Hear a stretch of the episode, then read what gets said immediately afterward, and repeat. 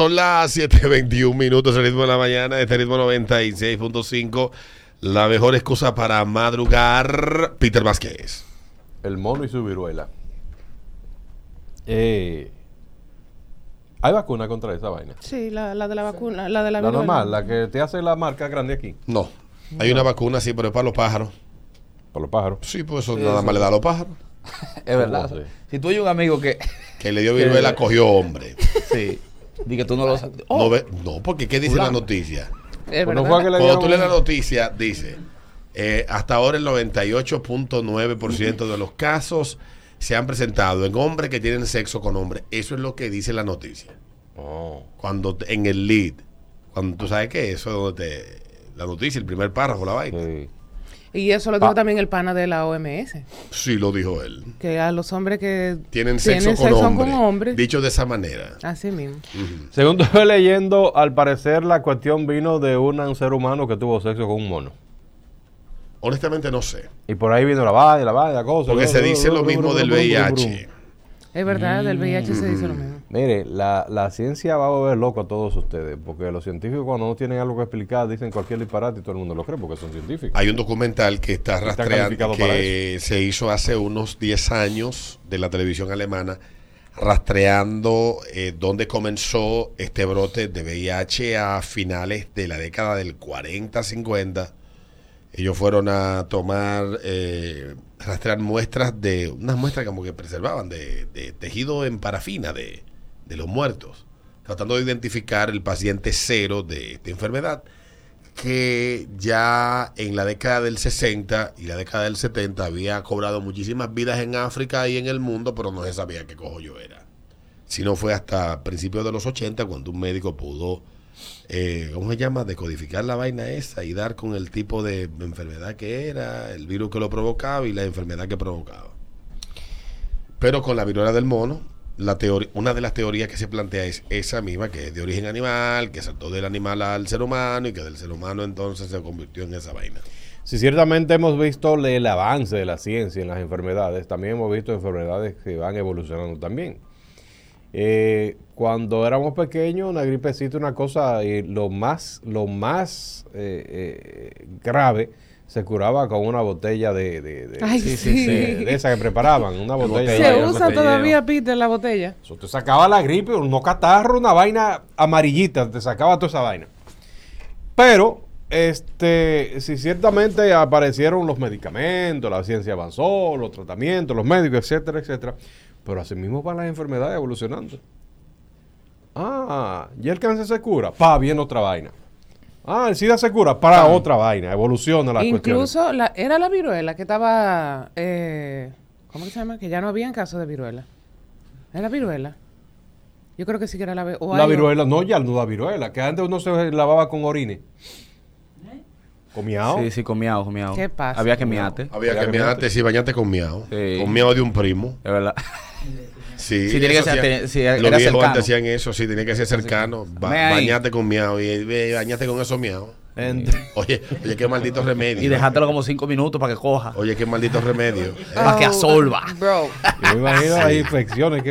Pero Uh, sanaba. sí, no, pero no oye, esa vaina sanaba. No, no, no, Peter, no sanaba nada. No será mental. Eso se sañaba solo, se No, sé, solo. es- no es mental la vaina. Eso es mental. Porque Eso- tú agarrabas y te bebías una botella de esa de que para la gripe. Te sacaba una gripe amarillita. De El eso, efecto no placebo, que es poderosísimo. Eso era un día que un tigre estaba saliendo de eso, lo miaron y como que se le quitó y dijo, ah, por lo mío lo cura y se regó.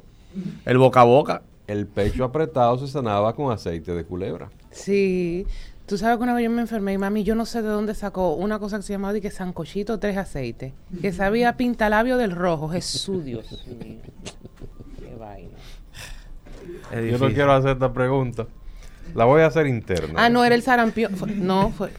La voy a no hacer era interna. Era la viruela que estaba extinta, no, no el sarampión. Y, Interna. pi- sí, y piénsenlo. O si no, mándenlo por WhatsApp. ¿Qué político se parece a la viruela del mono? No.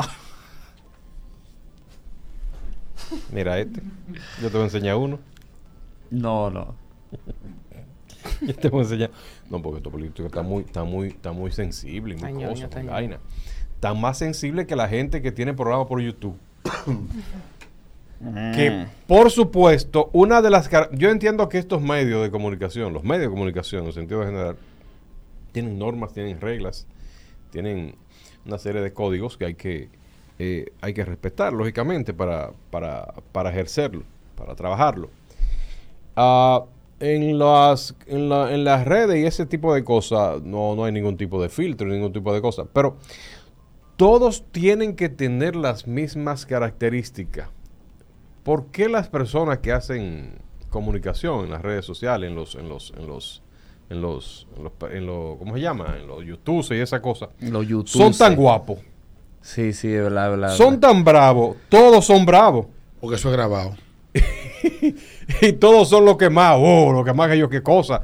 Y, yo, pero, pero, pero, ¿y por qué tienen toda la misma temática? Que yo sí, que yo soy el más, aquello, qué cosa, el más guapo, el que yo doy más golpes. que Ah. tú a ver, que ¿Por qué todos tienen la misma, la misma cosa? Bueno, ahí está. La viruela del mono, entonces, ¿cuáles fueran los, cuáles fueran los síntomas? Eh, por ejemplo, Los síntomas de la viruela del mono son similares a los del COVID, así que hay que tener cuenta. No, Anda al día año. por ejemplo, si fuéramos a poner... Excepto con la picazón que da en la piel. los síntomas de, de- de un político de eso que, que- que- que se parece a una viruela del mono, eh, que son parecidos. Por ejemplo, si vemos algunas metidas de pata que está dando el, el gobierno, se parece mucho a la, a la cuestión de la viruela del mono. Ujú. Sí, tiene fiebre, tiene fiebre. El que renunció, ¿cómo se llama? La cosa del, del- de la de la luz. Sí. Ese tiene, está, está complicado. Tiene viruela del mono. ¿Tú crees que es eso? Yo, yo tengo otra teoría, otra teoría con, con la renuncia de él. Mira los síntomas. Mira los síntomas que tiene. Pero si bien es cierto que la viruela del mono anda por ahí regado, eh, en Nueva York ya lo declararon estado Sí. de emergencia Y California.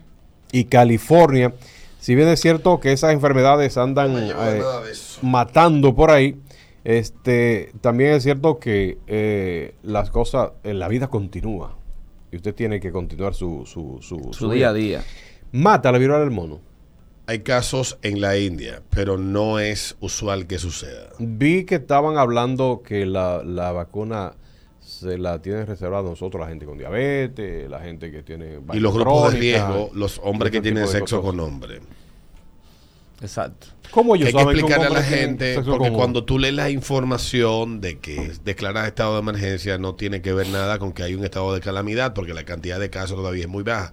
Lo que tiene que ver la declaración de emergencia es simplemente para hacer, eh, para los recursos que están destinados para ciertas, ciertas situaciones, tener acceso a ellos y poder hacer una, lo que se llama el desplazamiento de, de, en este caso, de, de los medicamentos, las atenciones médicas y la vacuna a los que están dentro del grupo de mayor riesgo y las personas que ya están contagiadas, poderla atender con eh, efectividad. No tiene que ver con el mundo hay una calamidad producto de esto, porque apenas en Estados Unidos creo que no llegan a 7 mil los casos.